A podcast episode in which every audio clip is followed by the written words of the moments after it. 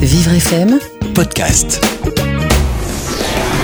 Vivre FM, Vivre FM. jusqu'à midi, réfléchir le management. Sur Vivre FM, Jean-Baptiste Bergès. Bonjour à tous, bienvenue sur Vivre FM, ravi de vous retrouver pour le premier numéro de notre toute nouvelle émission Réfléchir le management, plus précisément Réfléchir le management au miroir du handicap, une émission originale en partenariat avec la mission Handicap ERDF. Les managers se retrouvent parfois démunis face à un salarié handicapé et les relations au travail se dégradent. Si chaque situation est singulière, il y a tout de même des fondamentaux à respecter pour favoriser une bonne harmonie entre managers et travailleurs handicapés. Aujourd'hui, le thème de ce premier numéro, management et vulnérabilité. La vulnérabilité empêche-t-elle d'être professionnel Le manager doit-il obligatoirement se montrer fort? Réponse maintenant avec mon invité. Bonjour Florence Baruel. Bonjour. Merci d'avoir accepté notre invitation. Nous sommes ensemble pendant une heure dans les studios de Vivre FM pour euh, cette toute nouvelle émission. Vous inaugurez d'ailleurs cette émission euh, consacrée au management des personnes en situation de handicap et nous vous en remercions. Merci d'être venu pour la première fois. Je suis ravie. Euh, Florence Baruel, vous êtes psychologue clinicienne spécialisée en oncohématologie depuis 12 ans. Euh, vous êtes aussi euh, vice-présidente de l'AFSOS, l'association francophone des soins oncologiques de support. Un mot d'abord pour commencer sur cette association. Quel est l'objectif, vos missions? Cette association euh, s'occupe de, des soins de support, c'est-à-dire les soins de support sont euh, tous les soins complémentaires des soins spécifiques du traitement du cancer, c'est-à-dire tout ce qui est complémentaire de la chirurgie, de la, radiothérapie ou de la chimiothérapie.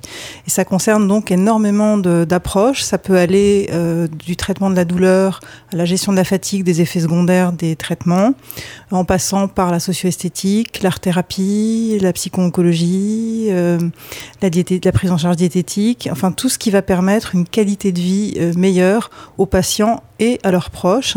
Et l'intérêt de ces soins de support, c'est que ça démarre à partir du moment de l'annonce de la maladie et que ça peut s'étirer euh, jusqu'après les traitements, parce que effectivement, des personnes qui ont été atteintes euh, d'un d'une maladie comme le cancer, après la fin des traitements, euh, si les médecins leur disent qu'ils peuvent retourner chez eux et qu'ils n'ont plus besoin de les voir en traitement, ce n'est pas pour ça que l'histoire s'arrête pour les patients et leurs proches.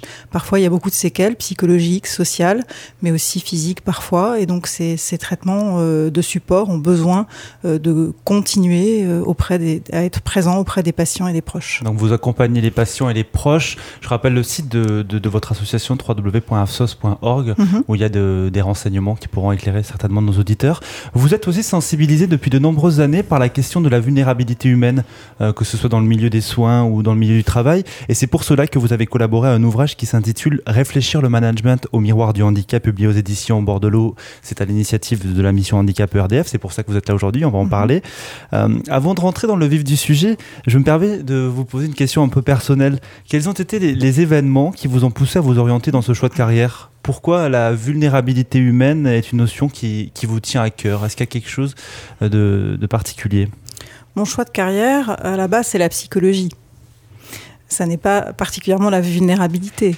Euh, mais dans le cadre de, de cette approche en tant que psychologue, euh, il est évident que j'ai rencontré des personnes humaines avec leurs souffrances, leurs difficultés, et euh, voilà. Donc on ne peut pas être, euh, euh, comment dire, extérieur à cette question de la vulnérabilité. Je pense en tant que psychologue déjà. Ensuite, il y a des histoires personnelles probablement.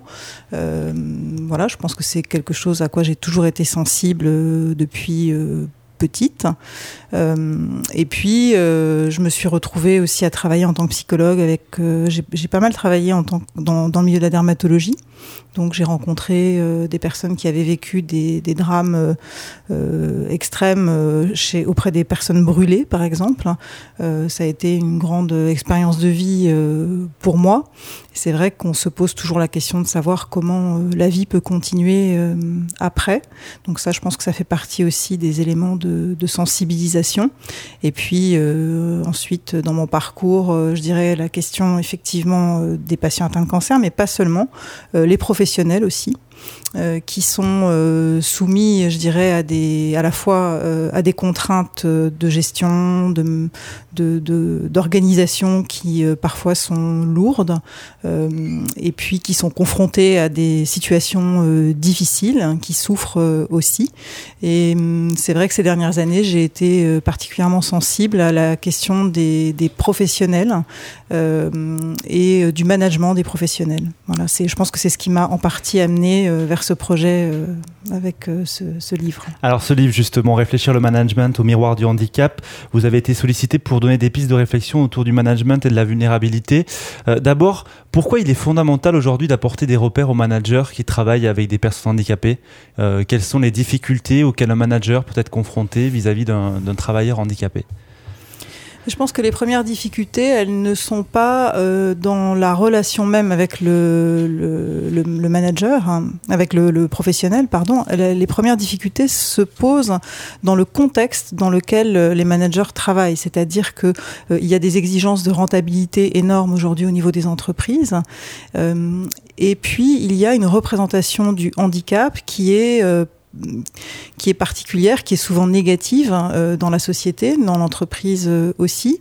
Donc si on ajoute ces deux aspects-là euh, et qu'on les, qu'on les considère ensemble, il est clair qu'un manager qui se retrouve face à une personne handicapée ou particulièrement vulnérable dans la structure a de suite l'impression que ça va être un obstacle pour atteindre ses objectifs de rentabilité, que de ce fait il ne va pas être vu comme un bon manager.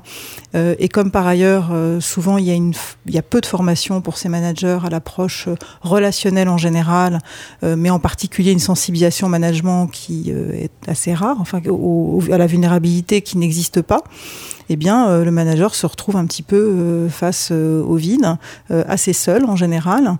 voilà. Donc c'est. Ça veut dire qu'aujourd'hui, les managers n'ont pas toujours les ficelles pour pour faire face à une situation avec un salarié handicapé? C'est pas juste une question de ficelle, c'est que je pense qu'ils n'ont pas les soutiens non plus euh, au niveau de l'entreprise, euh, que les on leur demande finalement de faire tout et bien sûr de s'occuper des personnes handicapées, mais je ne suis pas sûre qu'on donne toujours les moyens aux managers dans les structures. Vous, vous insistez dans ce chapitre sur la notion de vulnérabilité. Mhm. Vous dites déjà qu'il est important euh, d'être conscient que la, la, vulnérabilité est universelle et vous dites même que le manager lui-même est vulnérable. Bien sûr. pour quelle raison? Est-ce que vous pouvez nous expliquer? Je pense que la question de la vulnérabilité fait, est une partie constituante de l'être humain. Euh, que dans notre société on l'a oublié parce que euh, on est plutôt euh, guidé par des idées qui en, substance nous disent tu dois être fort et si tu veux tu peux. Euh, avec les technologies, etc. On a beaucoup l'illusion qu'on peut euh, tout faire, mais euh, on a beaucoup oublié les limites qui sont celles de l'être humain. Donc je pense qu'il y a vraiment une réalité à ce niveau-là. Le, manager, ensuite, il est, bah, il, a ces réalités-là également en lui, même s'il a des fonctions qui demandent qu'il manage, sauf que on, ne lui donne pas en général d'espace pour euh, réfléchir ses, ses, vulnérabilités, pour en discuter, pour trouver des pistes lui-même. Et euh, quand on presse un petit peu des, des personnes qui ont ces responsabilités-là, mais je pense qu'à un moment donné, elles font euh, ce qu'elles peuvent, mais euh, ça n'est pas forcément euh, réfléchi. Donc oui, les managers ont des fragilités. Parfois, leurs fragilités font, parfois la, les, la fragilité de leurs salariés font écho à leur propre fragilité aussi. Exactement ça. Et, hum, et c'est vrai que voilà, se trouver confronté à une personne qui est particulièrement vulnérable peut donner des réactions, par exemple, de projection. C'est-à-dire on peut se dire tiens, euh, ça peut arriver euh, à n'importe qui, à moi, à mes proches. Euh, et à partir de là, c'est très compliqué parce qu'on n'est plus avec la personne vulnérable. C'est-à-dire qu'on est, on est plutôt avec la représentation qu'on a d'elle qu'avec elle-même. Et c'est très embêtant parce que dans le management, on manage donc des personnes, on doit intégrer leur réalité. Et si on est dans ces mécanismes de projection, on n'intègre plus leur réalité. Donc à partir de là, il y a énormément de dérives qui peuvent se produire dans la relation. Donc pour, des, pour une meilleure relation, justement entre manager et, salarié handicapé. Euh, vous dites dans, dans, le chapitre que vous avez développé qu'il est important que le manager accepte sa vulnérabilité, c'est ça? Oui, Alors, euh, par quoi, un exemple concret, euh, euh, par quoi passe justement l'acceptation de la vulnérabilité dans une situation au travail entre manager et une personne handicapée? Est-ce que par exemple le fait qu'un manager accepte de, ne pas tout savoir, peut-être pour son salarié, mm. c'est aussi c'est un exemple justement d'acceptation de vulnérabilité? Oui, je crois que ça passe toujours par le fait d'accepter de ne pas savoir à un moment donné, de se trouver un peu dans le vide, dans l'incertitude, et d'accepter ce moment-là, c'est-à-dire de ne pas chercher à s'agiter pour avoir une solution immédiate, quitte à ce que ce soit éventuellement n'importe laquelle, mais d'accepter de se poser et d'envisager vraiment la situation, d'accepter éventuellement les limites qui sont présentes dans la situation, et puis euh, d'en référer éventuellement aux bonnes personnes, euh, de se faire aider, euh, éventuellement de se donner du temps aussi. Ça, c'est des choses qu'on ne sait plus beaucoup faire. mais je crois qu'effectivement, assumer son incertitude, son, son, sa vulnérabilité, ça commence toujours par le fait d'accepter les limites auxquelles on est confronté. Donc c'est pas imposer une réponse toute faite à son salarié, c'est plus le dialogue. Le dialogue, c'est quand même le point de tout, c'est hyper important. Oui, le dialogue, mais parfois c'est aussi ce que le manager peut mettre en place en amont de sa rencontre avec euh, le, professionnel, c'est-à-dire euh, le fait de discuter éventuellement avec d'autres managers, le fait de faire le point avec ses propres managers à lui, euh, le fait de participer à des groupes de réflexion ou des choses comme ça. Pourtant, la vulnérabilité, on en a parlé un petit peu tout à l'heure, mais ce n'est pas la bienvenue dans notre société. C'est mal vu d'être vulnérable encore. Mhm. Enfin, on dit, le, le, rôle du manager a plein de clichés, d'idées reçues, il faut qu'il soit fort. C'est assez mal vu. Est-ce que ce modèle social, notre modèle social qui impose justement cette force, euh, est dangereux? Est dangereux pour les salariés Qu'est-ce que vous en pensez? je, je, ne sais pas si ce modèle est dangereux. Il, est, c'est avec celui-là qu'on fait aujourd'hui, mais je pense que ce modèle est décalé euh, des réalités euh, de l'humain. Voilà, c'est comme ça que je le vois. Décalé. D'accord. Mm. Et, comment, euh, du coup, euh, conseiller à des, auditeurs qui seraient concernés à accepter leur, leur vulnérabilité, justement? Je, crois que ce qui est hum, difficile dans ces cas-là, c'est l'isolement. La, chose qu'il faut absolument éviter, c'est euh, de, l'isolement. Donc il faut que ces managers qui se sentent confrontés à des vulnérabilités euh, fortes et qui sont peut-être euh, impressionnés de ça ou en souffrance, euh, qu'ils puissent ne pas rester dans l'isolement, qu'ils puissent échanger ces aspects-là avec d'autres managers éventuellement, pourquoi pas participer à des groupes de, de, collègues. C'est des choses comme ça d'ailleurs que devraient mettre en place les, les entreprises pour éviter cet isolement. Donc voilà, ça c'est le premier conseil qu'on pourrait donner euh, pour euh, avoir de meilleures relations euh, entre managers et salariés handicapés. Florence Baruel, reste avec nous. On continue dans un instant de discuter du management et de la vulnérabilité dans le cadre de notre émission spéciale Réfléchir le management en partenariat avec la mission Handicap ERDF.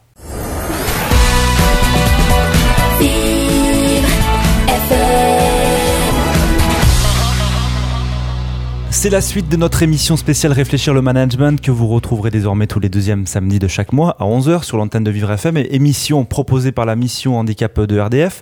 Aujourd'hui, mon invité s'appelle Florence Baruel, spécialiste de la vulnérabilité au travail. Florence, en première partie d'émission, nous avons vu que la vulnérabilité est universelle, qu'on soit handicapé ou pas, nous sommes tous vulnérables et un manager est donc aussi vulnérable. Vous nous avez indiqué qu'il était primordial qu'un manager assume sa vulnérabilité pour une meilleure relation mhm. avec son salarié handicapé. Euh, cependant, Florence Baruel, j'aimerais qu'on insiste sur un point important que vous développez dans, dans, le livre et dans le chapitre. Quelquefois, il arrive que les salariés handicapés ne se confient pas sur leurs états d'âme et même parfois refusent de dévoiler leur handicap. Euh, le manager est donc confronté à un problème de taille dans ces cas-là. Euh, est-ce qu'on peut développer ce chapitre Pour commencer, est-ce que vous avez un, exemple euh, concret à nous, à nous raconter? Alors, je, pense à une, patiente qui...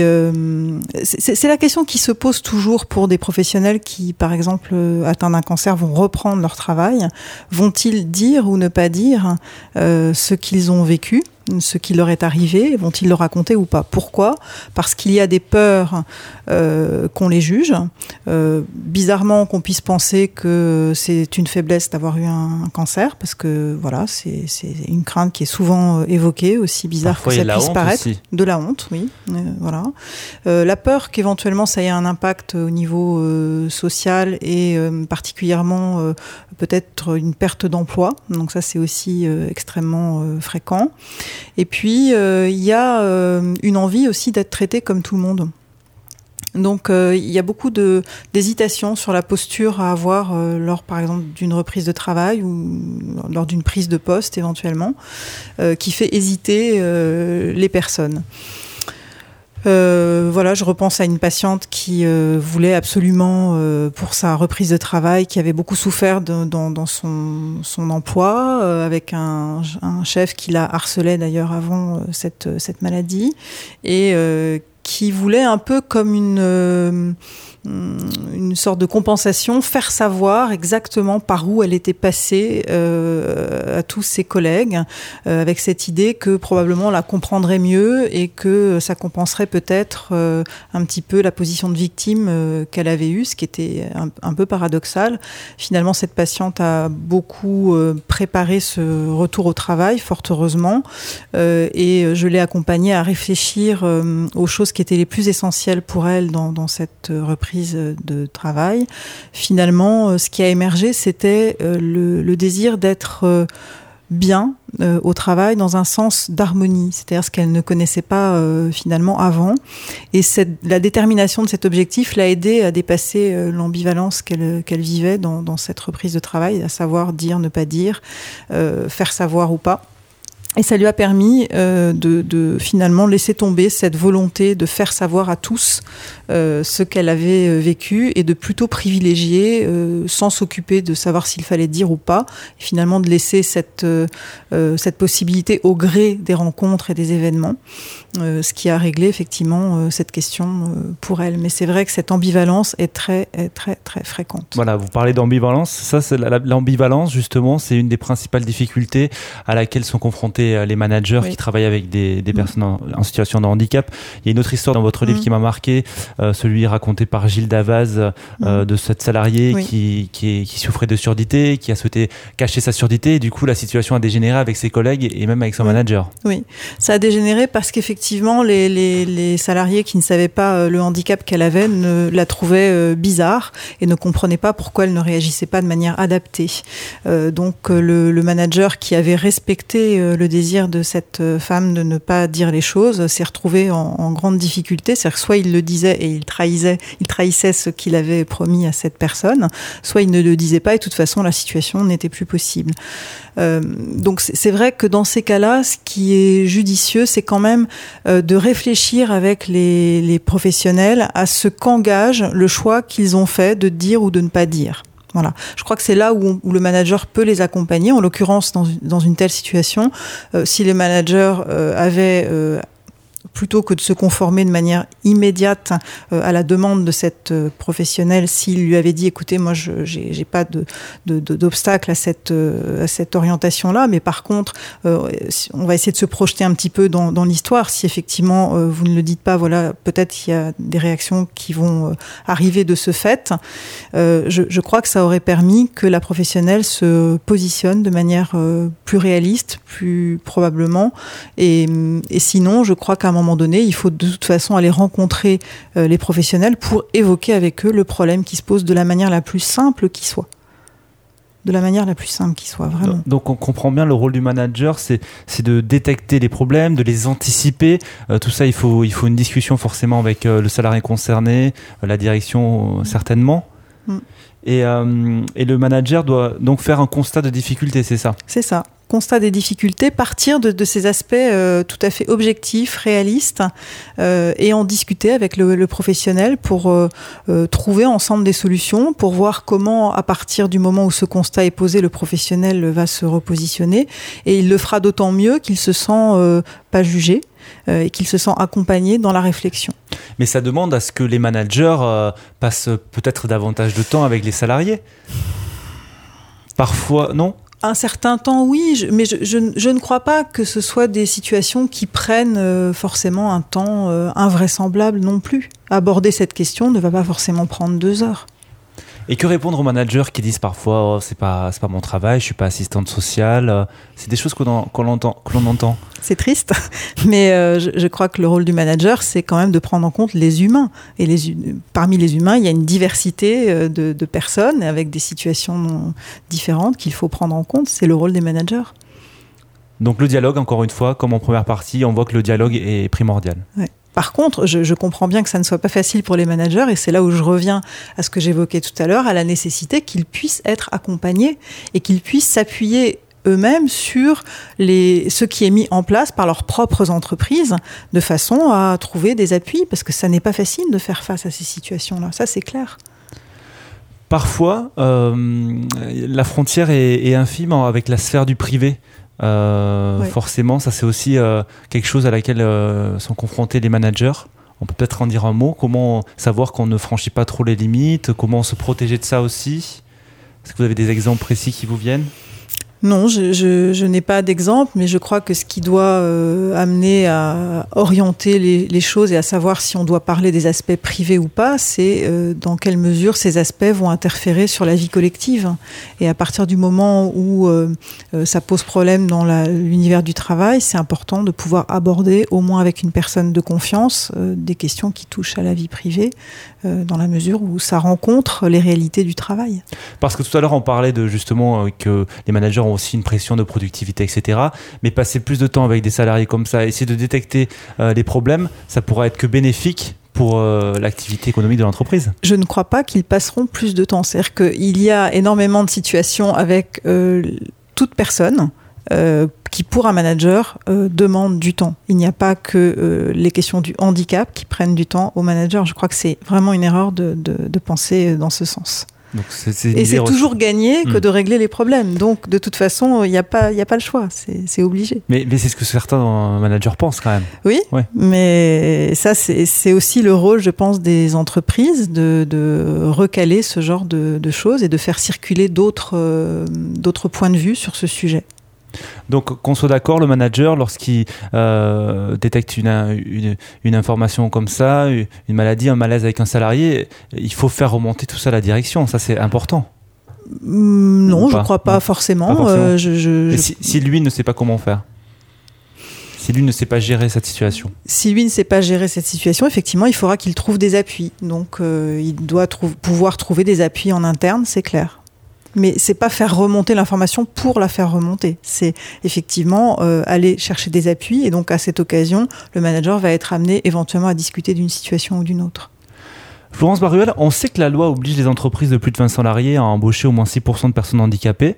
Euh, comment expliquer qu'il n'y ait pas plus euh, de, de formation de, des managers pour, pour faire face à, à des personnes et à des salariés en situation de handicap? Le handicap fait peur, la vulnérabilité n'est pas acceptée. On revient à ce qu'on a évoqué euh, en première partie. Euh, on Donc veut on a besoin d'une d'une ouais. évolution des mentalités encore. Ah, complètement. Complètement. Et euh, moi, j'avais beaucoup aimé, je l'avais utilisé d'ailleurs dans le chapitre, cette image, euh, enfin, la fable du chêne et du roseau, qui je trouve illustre très très bien cette question euh, de qu'est-ce que c'est que la force ou qu'est-ce que c'est que la, faiblesse. Et c'est vrai que ce mépris du chêne pour le petit roseau, finalement, va nous montrer que on, peut dépasser la, première im- image et que finalement c'est le roseau qui accepte de plier quand c'est nécessaire qui va s'en sortir. Et cette image-là, je trouve, doit nous guider par rapport à une autre euh, idée que l'on devrait poursuivre dans cette société par rapport à la question de la force. Vous avez participé, je le rappelle, à cet ouvrage euh, Réfléchir le management au miroir euh, du handicap euh, en partenariat avec la mission ERDF. On rappelle, vous êtes appuyé sur des exemples précis, des ex- du- votre vécu, des choses que vous voyez dans votre quotidien? Oui, oui, oui. Complètement. Ouais, ce sont des choses euh, tous les jours euh, dans votre quotidien. Il y a des, il y a des situations qui vous fait peut-être, qui vous font peut-être bondir, euh, qui vous, qui vous, qui vous ont inspiré? Disons que ce, que je vois euh, beaucoup au quotidien, c'est les difficultés de management euh, en général. Euh, et dès qu'il y a trop de différences, on constate que les managers sont débordés.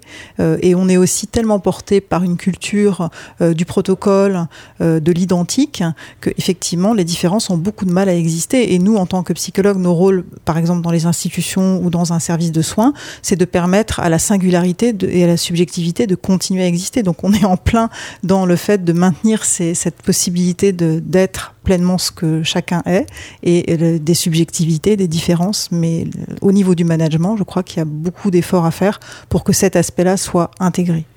Pour une meilleure intégration des personnes handicapées, il faut donc considérer le salarié comme une personne à part entière, mais aussi prendre en compte l'ambivalence de chacun des sujets. Nous venons d'en parler, euh, mais nous allons voir que pour cela, les managers doivent être également accompagnés dans leur travail. Restez avec nous, la suite dans la troisième partie de notre émission.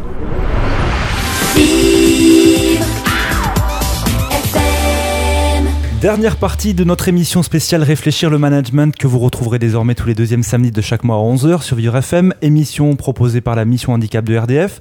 Aujourd'hui, mon invité s'appelle Florence Baruel. Nous parlons du management et de la vulnérabilité. Nous venons de donner quelques repères aux managers hein, qui sont confrontés à des difficultés avec certains de leurs salariés handicapés. Maintenant, nous allons nous intéresser à l'accompagnement de ces managers. Florence Baruel, euh, pourquoi est-il indispensable que les managers soient accompagnés dans leur travail et plus particulièrement dans leur, dans leur travail euh, vis-à-vis des, salariés handicapés. Ça veut dire que la direction a une responsabilité là-dedans. Je crois que oui, il y a une grande responsabilité de la part des dirigeants des entreprises. Euh, on a dit euh, tout à l'heure dans la première partie de l'émission que la vision du handicap dans la société était négative. Si euh, il ne préside pas dans une société euh, une vision différente du handicap, je ne vois pas comment les managers euh, vont réussir à, mieux appréhender des personnes handicapées. à la fois parce que cette politique claire autour du handicap va les soutenir eux-mêmes, mais aussi parce qu'elle va amener chaque professionnel de l'entreprise à être sensibilisé et c'est pour ça qu'il euh, faut vraiment encourager les directions euh, à développer des politiques autour du handicap et à être capable de les communiquer. C'est pas seulement les personnes handicapées qui doivent être au courant de ces politiques et les managers, c'est tous les professionnels d'une entreprise. À partir de là, ça positionne la volonté euh, de la direction. Et tout ça, vous voyez bien que c'est extrêmement soutenant pour un manager qui a besoin euh, de trouver des orientations face à la, dans la relation avec un mmh. professionnel handicapé. Un manager soutenu sera d'autant plus bien traitant et guidant qu'il sera eux-mêmes lui-même euh, bien traité et guidé, c'est ça C'est ça. Ouais, c'est exactement ça. Euh, c'est évident que si on, une entreprise, euh, à, à, à l'inverse, ne soutient pas ses managers, tout en disant bien sûr dans le discours qu'il faut faire ce qu'il faut par rapport aux personnes handicapées, mais si on ne lui donne pas de moyens, ça veut dire qu'on ne le traite pas très bien, ce manager. Et s'il n'a pas euh, déjà tous les outils euh, qu'il qu aurait développés par miracle autrement, eh bien, il, il ne sera pas bien traitant vis-à-vis -vis des personnes handicapées parce qu'il n'aura pas les moyens de bien les prendre en compte. Alors, c'est le rôle de la direction, des ressources humaines, de donner ces outils. Comment ça, d'après vous, comment ça pourrait s'organiser dans une, bah, je dans crois une qu'il entreprise? Il y a, a d'abord une politique au niveau général au niveau de la, la direction générale et cette politique, évidemment générale, doit être mise en œuvre par les ressources humaines euh, et, respectée par l'ensemble, évidemment, des acteurs de l'entreprise. Mais euh, je crois que cette politique générale, elle doit d'abord être portée par la direction.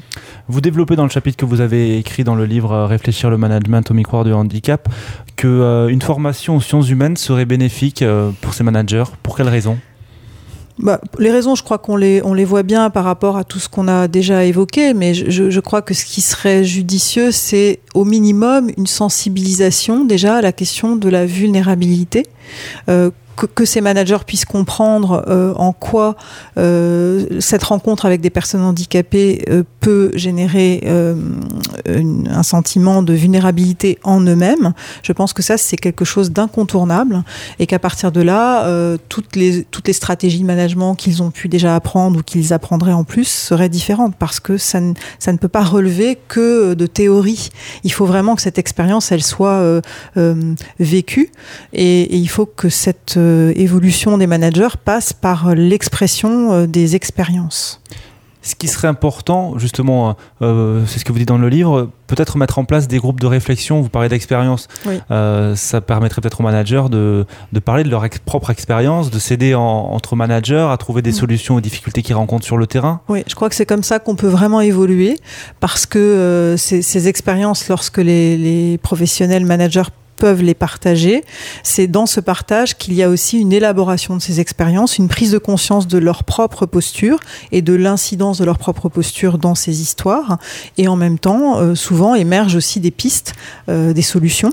Donc je crois que vraiment ces groupes de pairs, quelque part, euh, seraient extrêmement utiles à l'évolution des managers dans ces situations-là. C'est vrai que un manager qui rencontre une difficulté peut être éclairé par un autre manager qui a rencontré cette difficulté dans le passé et qui l'a réussi à surmonter par exemple, mais pas seulement. Euh, c'est souvent aussi qu'en parlant aux autres dans un espace où on n'est pas jugé, euh, en même temps qu'on raconte l'histoire, on la voit autrement déjà. Euh, et, dès qu'on la voit autrement, eh bien, on a une, un, une, compréhension de pistes différentes possibles à mettre en œuvre. Là, le, ce dont on parle illustre bien notre première partie, puisqu'on a dit que, en première partie, que le manager était aussi une personne vulnérable. Là, c'est la preuve que le manager est une, est une, personne vulnérable, puisque lui aussi a besoin d'être accompagné et a besoin d'être guidé. Ah oui, complètement. Et sans accompagnement, je pense que les managers ne s'amélioreront pas euh, sur le plan de l'accompagnement des personnes en vulnérabilité. Pourtant, euh, surtout, euh, la grosse problématique aussi, c'est que le manager est, est, coincé entre la réalité de production et les réalités humaines. C'est ça, on en a parlé tout à l'heure, mais ça, c'est la grosse difficulté d'aujourd'hui. Euh, souvent, il dit Je n'ai pas le temps, nous avons des objectifs de production. Oui. Ça aussi, c'est quelque chose qu'il faudrait. Ça vient, c'est à la direction, justement, de, de, de, faire passer un message en, en, en disant. On revient à la nécessité de la politique générale. Par ailleurs, je pense que la rentabilité n'est pas incompatible avec la dimension humaine. Et, et je crois qu'il faut effectivement réinvestir euh, la, la, place du dialogue, euh, qui, lorsqu'il est bien cadré et centré sur les personnes, n'est pas une perte de temps.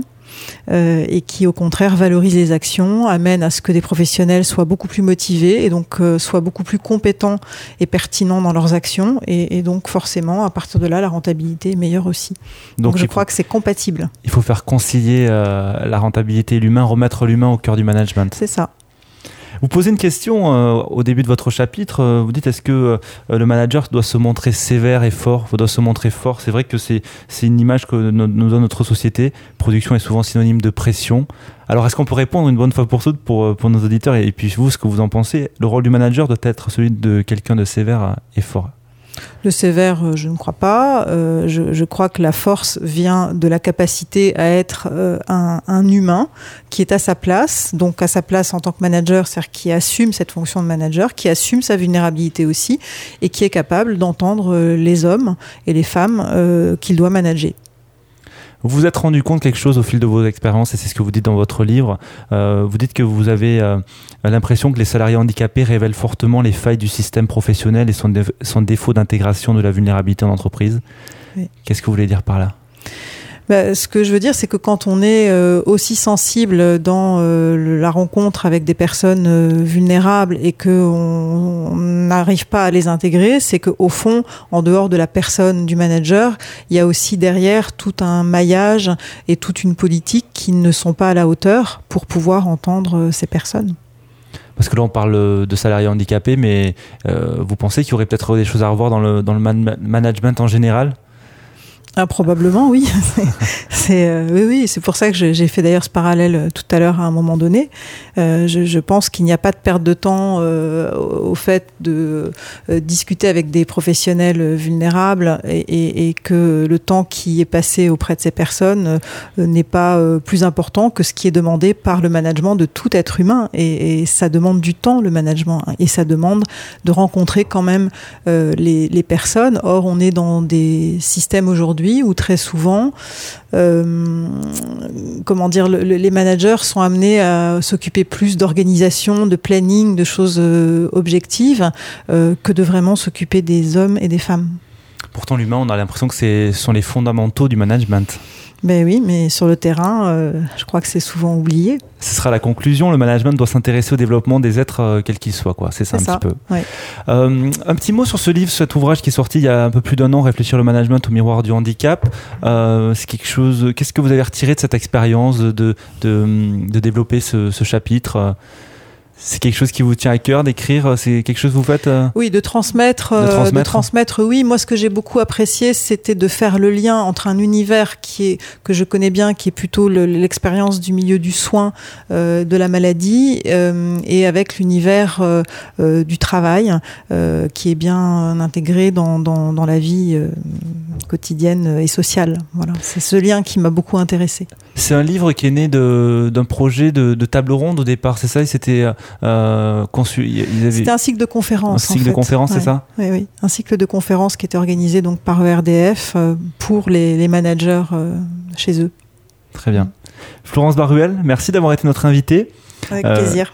Je vous remercie d'avoir été la première de cette émission. Chers auditeurs, je vous donne rendez-vous dans un mois pour une nouvelle émission Réfléchir le management en partenariat avec la mission handicap ERDF. À très bientôt sur Vivre FM.